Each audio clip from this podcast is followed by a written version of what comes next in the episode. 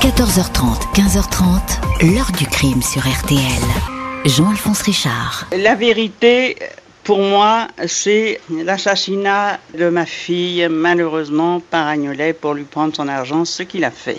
Parce que c'est un homme qui, n'aimait que ça, le pouvoir et l'argent. J'espère qu'il ira en prison pour le restant de sa vie. Je vous assure, le, le- le dossier est accablant. Agnolet est un monstre.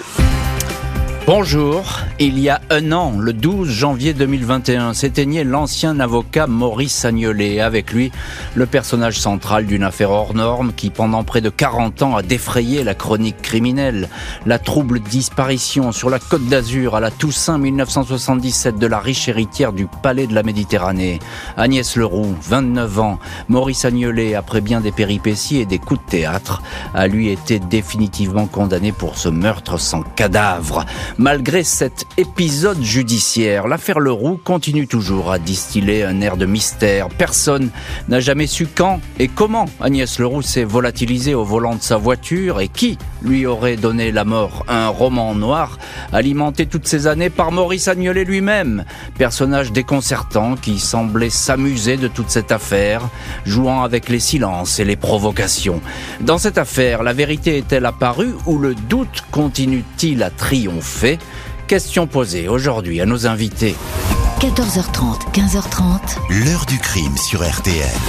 Dans l'heure du crime aujourd'hui, la longue enquête sur la disparition d'Agnès Leroux à la Toussaint 77, l'héritière du prestigieux casino niçois, le Palais de la Méditerranée, se volatilise après avoir pris sa voiture. Accident, suicide, meurtre, son amant, l'avocat Maurice Agnolet, apparaît très vite dans le décor. 13 février 78, René Leroux se présente au commissariat de Nice pour y déclarer la disparition de sa fille Agnès, 29 ans, et déposer dans la foulée une plainte contre X pour séquestration arbitraire. Cela fait trois mois et demi que Madame Leroux, personnalité locale bien connue, à la tête du Palais de la Méditerranée, le casino rococo de la promenade des Anglais, se démène pour savoir où est passée sa fille Agnès. Elle a écrit au procureur, elle a alerté un responsable policier, mais personne n'a bougé. Agnès a disparu le dimanche 30 octobre 77, en plein week-end de la Toussaint, à bord de sa dernière voiture, une Range Rover blanche immatriculée à Paris. Elle a fait assurer le véhicule quatre jours auparavant à l'agence Union Phoenix de Monaco. L'employé se souvient de cette grande jeune femme brune. Elle était accompagnée par un excellent client, maître Jean-Maurice Agnolet, que tout le monde appelle Maurice, avocat, à Nice. La mère de la disparue sait que le 30 octobre, Agnès aurait pris la route des Alpes où il lui arrivait de passer des week-ends avec Agnolet, son amant. Il a 40 ans. René Leroux informe les policiers que sa fille a fait récemment deux tentatives de suicide. Des barbituriques pour la première, les poignets entaillés pour la seconde. Dans les deux cas, c'est Agnolet qui est venu la chercher à l'hôpital. À Coco, une amie d'Agnès, l'avocat a tenu ses propos ambigus. Elle aurait pu appeler la police et je me serais retrouvé avec des menottes. René Leroux, qui entretient de mauvais rapports avec Agnolet, le questionne sur sa disparition. Il éclate de rire et répond Votre fille Elle doit faire la bringue à Los Angeles ou à Marrakech. Un mois après le dépôt de plainte et l'ouverture d'une enquête pour séquestration arbitraire, les policiers se rendent à l'appartement d'Agnès Leroux. Ils y saisissent un message de sa main qui porte ces mots Désolé, mon chemin s'arrête là.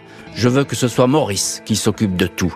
La thèse du suicide s'impose, un départ volontaire sur fond de guerre financière autour du palais de la Méditerranée.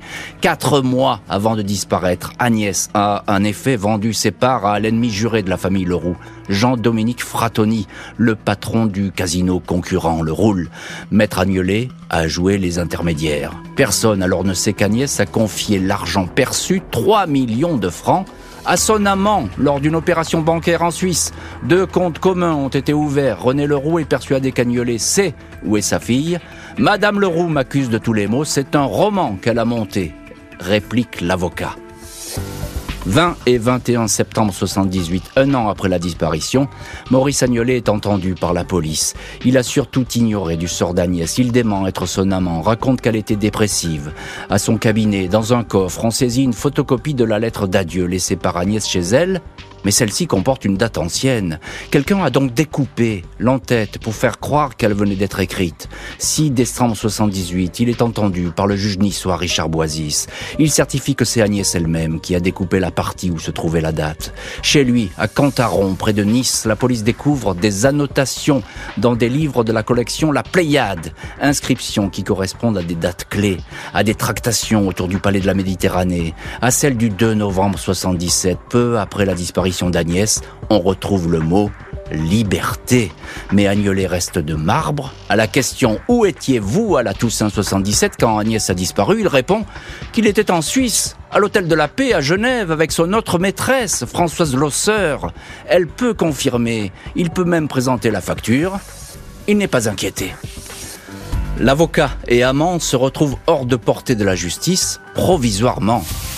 12 août 1983, Maurice Agnolet se pose à l'aéroport de Roissy en provenance du Canada, pays où depuis trois ans il a essayé en vain d'obtenir la nationalité.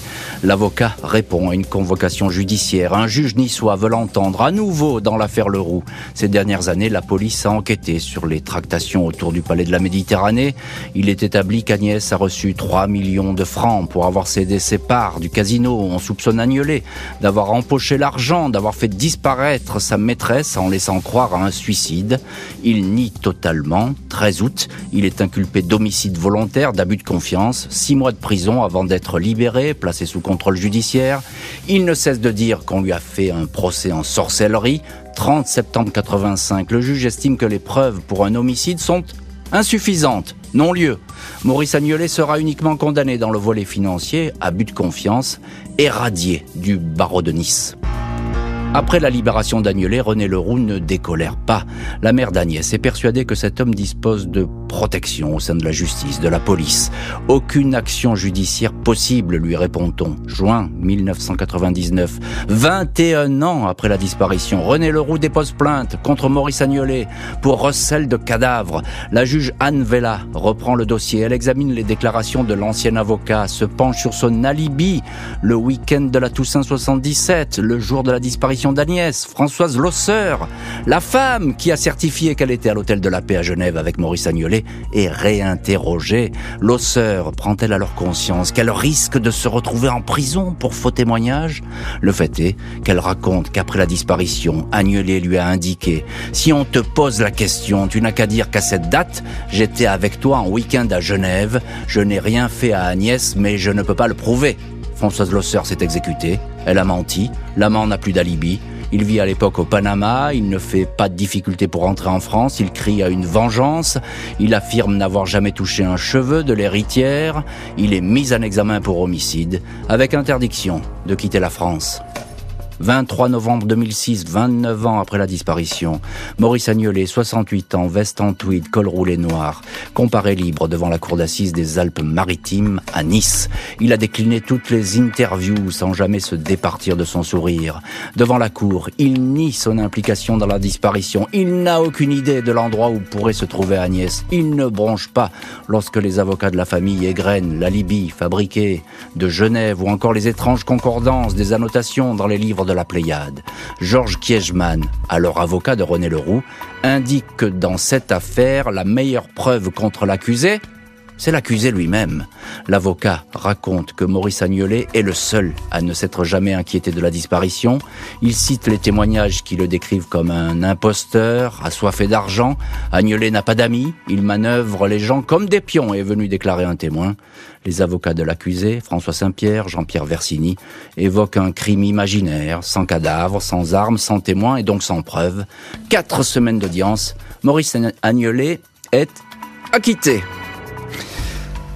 L'ancien avocat, ancien amant, demeure le suspect numéro un pour la famille Leroux. Il y aura donc un procès en appel.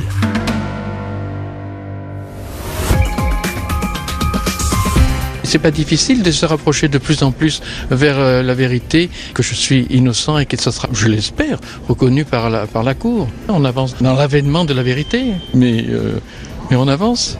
Je suis innocent, je n'ai pas tué Agnès, je n'ai pas assassiné. 11 octobre 2007, 30 ans, presque jour pour jour après la disparition, Maurice Agnolet se présente devant la cour d'assises d'appel des Bouches-du-Rhône à Aix-en-Provence. Procès qui s'annonce comme la copie conforme de celui de Nice où l'accusé a été acquitté, mais où a été acté qu'Agnès Leroux avait bel et bien été assassinée. La défense d'Agnolet insiste sur l'absence de corps. Maître François Saint-Pierre affirme qu'on ne peut pas répondre aux questions où, quand, comment. À partir de là, estime-t-il, le procès est impossible. Selon lui, le doute doit bénéficier à l'accusé. Maître Hervé Temim, avocat de la famille Leroux, s'applique à mettre bout à bout les éléments troublants qui convergent invariablement vers l'accusé. Maurice Agnolet est dans le déni du réel. Il est même dans le déni de ce procès puisque pour lui, Agnès Leroux n'a pas disparu. Avec lui, tout est possible, puisque rien n'est vrai, dit l'avocat. Pour les jurés, toutes les routes semblent mener à Maurice Agnolet. Seul lui aurait eu intérêt à faire disparaître Agnès Leroux pour l'argent. L'accusé écope de 20 ans de prison. Incarcéré, Maurice Agnolet ne va cesser de se démener pour faire réviser son procès. Un ancien truand, Jean-Pierre Hernandez, vole à son secours.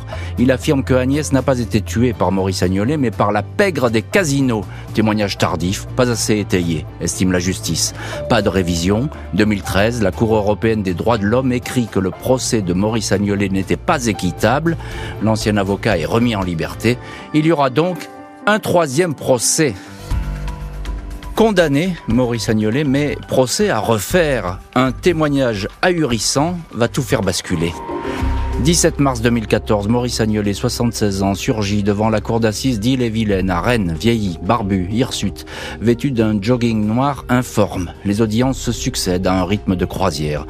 Personne ne sait qu'en plein procès, le dimanche 6 avril, Guillaume Agnolet, informaticien de 45 ans, l'un des fils de l'accusé, s'est présenté au commissariat de Chambéry pour y révéler que son père était l'assassin d'Agnès. C'est lui-même qui lui aurait fait cette confidence. 7 avril, le procès reprend donc sur ce coup de théâtre. Guillaume est entendu en visioconférence. Il avait 14 ans en 1983 quand son père lui a parlé de l'affaire et lui a déclaré de toute façon, je suis tranquille tant qu'il ne retrouve pas le corps. Et moi, le corps, je sais où il est.